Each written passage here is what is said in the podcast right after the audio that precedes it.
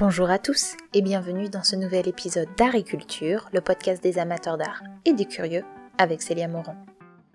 Aujourd'hui, j'ai envie de vous présenter les 7 peintures les plus chères du monde vendues aux enchères, mais aussi lors de ventes privées et qui ont atteint des sommes folles. Contrairement à ce que l'on peut penser, les grands noms comme Pablo Picasso, Claude Monet ou encore Vincent Van Gogh ne font pas partie de cette liste, même s'ils ne sont pas très loin derrière. Les peintures présentées aujourd'hui nous montrent que le marché de l'art ne s'est jamais aussi bien porté, et malgré les crises des dix dernières années, acheter de l'art reste une valeur sûre pour tous les investisseurs. En effet, toutes les œuvres présentées au cours de cet épisode ont coûté plus de 200 millions de dollars à leurs acquéreurs. Vous pouvez retrouver l'ensemble des œuvres mentionnées dans cet épisode sur Instagram, sur la page Agriculture Podcast, tout attaché, ou sur le blog La Balançoire de Fragonard. Bonne écoute À la septième position de notre classement se trouve la toile Number 6, Violet, Green and Red, ou Nombre 6, violet, vert et rouge, réalisée en 1951 par le peintre letton-américain Mark Roscoe, qui appartenait au courant expressionniste abstrait américain. Inventeur d'une nouvelle façon de peindre plus méditative, il réalise de la peinture en champ de couleurs. La toile Number 6 se partage en trois espaces de couleurs avec du violet dans sa partie supérieure, un rectangle vert au centre de la toile et enfin un bandeau rouge sur la partie inférieure. Number 6 appartient au style de maturité du peintre avec ses espaces rectangulaires de couleurs qui avaient pour but de créer une réponse émotionnelle de la part du spectateur. La toile s'est vendue en 2014 pour la somme de 186 millions de dollars, soit près de 201 millions de dollars en 2021. C'est alors la toile la plus chère vendue aux enchères. L'acheteur de cette peinture n'est autre que le milliardaire Dmitri Ribololev, un homme d'affaires russo-chypriote connu dans le monde de l'art pour sa collection des grands maîtres. Quand on remonte dans notre classement, on retrouve à la sixième place la toile Les Serpents d'eau 2 du peintre autrichien Gustav Klimt, peintre entre 1904 et 1907. Cette toile appartient à une série de toiles réalisées par le peintre qui ont pour point commun de toutes utiliser des nymphes. Les serpents d'eau, deux mesurant 80 cm par 145, représentent quatre femmes, trois rousses et une brune, dans l'eau, dont le mouvement est suggéré par le mouvement de leur chevelure abondante ou par les lignes graphiques qui encadrent ces femmes. Deux de ces nymphes, au premier plan, sont nues, et une regarde le spectateur avec un air de suprême détachement propre au portrait de femme réalisé par Klimt.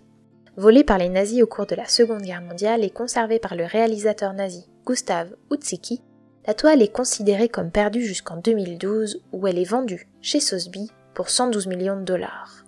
En 2015, la toile est de nouveau présentée aux enchères, et cette fois pour la somme de 183,8 millions de dollars ou plus de 201 millions de dollars de nos jours.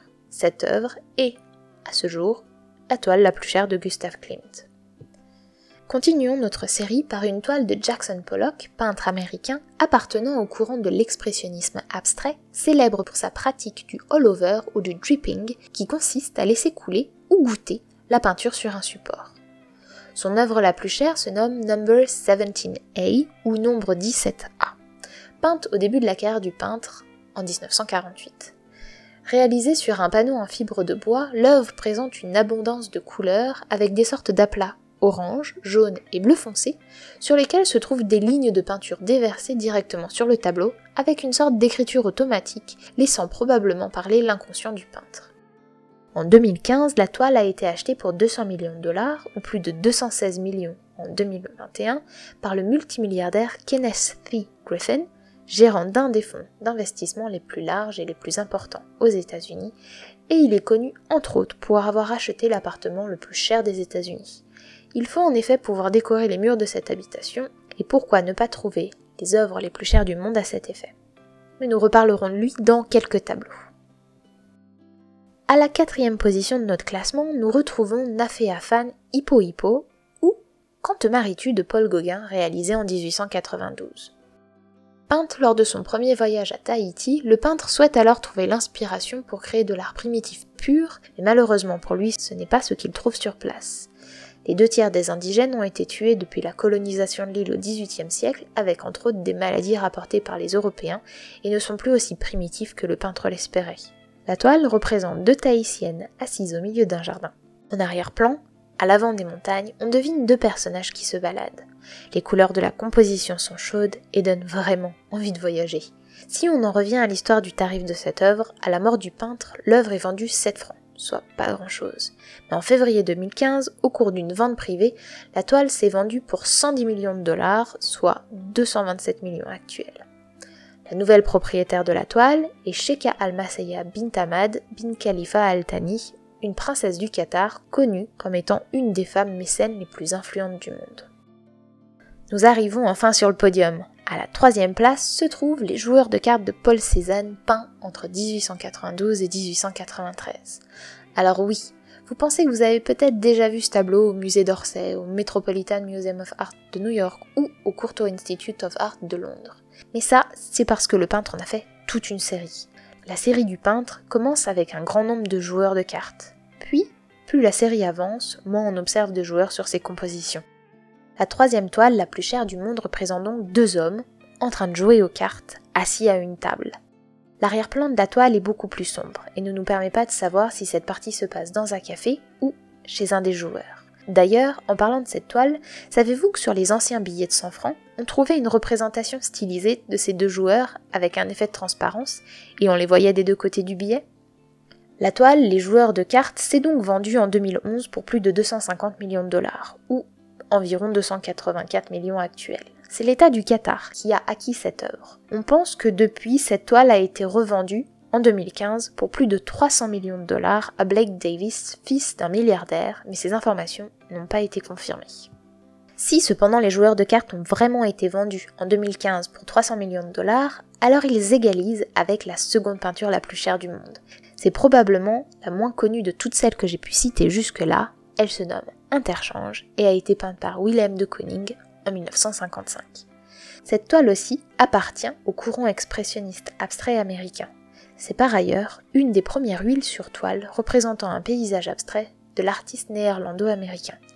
Elle mesure plus de 2 mètres par 1 mètre 75. Vendue peu de temps après sa création pour la somme de 4000 dollars à Edgar Kaufman Jr., un architecte américain, la toile reste dans la famille jusqu'en 1989. Elle est ensuite vendue aux enchères à un marchand d'art pour 20,7 millions de dollars, puis revendue un an plus tard en 1990 avec une perte importante à David Greffen, businessman américain qui apprécie particulièrement l'art.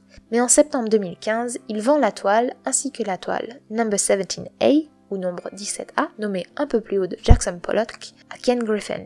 Au cours de cette transaction, Ken Griffin a dépensé plus de 500 millions de dollars. Si jamais vous souhaitez voir Interchange de De Kooning, elle est prêtée à l'Art Institute de Chicago et exposée sur place. Enfin, pour le champion de ce classement, je pense que vous avez tous en tête cette œuvre attribuée à Léonard de Vinci nommée Salvator Mundi, ou Le Sauveur du Monde, vendue aux enchères chez Christie's en 2017 pour la somme astronomique de 450 millions de dollars. Avant la vente, la peinture a fait un tour du monde des locaux de Christie's afin que le plus grand nombre de personnes puissent la voir, et, le 15 novembre 2017, après plus de 20 minutes d'échanges intenses entre les six potentiels acheteurs, et avec deux bons impressionnants de 20 millions puis de 30 millions de dollars au cours de la vente, événement rarissime dans le monde de l'enchère, la toile est finalement adjugée pour 450 millions 312 500 dollars. Cela en fait l'œuvre la plus chère du monde sans concurrent pour le moment. On pense que la toile a été achetée au nom du prince héritier d'Arabie Saoudite. Mohamed Ben Salman. Et où se trouve la toile aujourd'hui? On a pensé dans un premier temps que la toile serait exposée au musée du Louvre d'Abu Dhabi, mais ce n'est pas le cas. En juin 2019, un rapport indiquait que le tableau se trouvait à bord du yacht de luxe du prince, en attendant la fin de la construction du centre culturel d'Al Oula, et en octobre de cette même année, on a indiqué qu'il se trouverait dans un camp franc suisse. Affaire à suivre donc, afin de savoir si cette œuvre sera de nouveau présentée au public dans le futur. Voilà donc le classement actuel, en mars 2021, des œuvres les plus chères du monde. Quand on étudie d'un peu plus près le classement des 100 œuvres les plus chères du monde, on se rend compte qu'il y a très peu de diversité. La majorité des artistes sont des artistes européens ou américains. On ne trouve par exemple que trois artistes chinois, avec Zhao Wuqi pour le plus célèbre. Mais on se rend compte aussi que les femmes ne sont pratiquement pas présentes dans cette liste, à part Georgia O'Keeffe. Elles sont donc les grandes absentes de cette liste. Mais qui sait, avec les nouveaux marchés de l'art qui s'ouvrent, ce classement et sa diversité pourra probablement évoluer au cours des prochaines décennies. J'espère que cet épisode sur les peintures les plus chères du monde vous aura permis de découvrir des œuvres qui vous étaient jusque-là inconnues. Si le format vous a plu, dites-le moi et je continuerai cette série au cours des prochains mois. N'hésitez pas à vous abonner à Agriculture sur votre plateforme d'écoute préférée pour ne rater aucune sortie et à me suivre sur Instagram sous le pseudo Agriculture Podcast tout attaché ou Facebook sur la balançoire de Fragonard pour les annonces des prochains podcasts. À bientôt pour de nouvelles découvertes!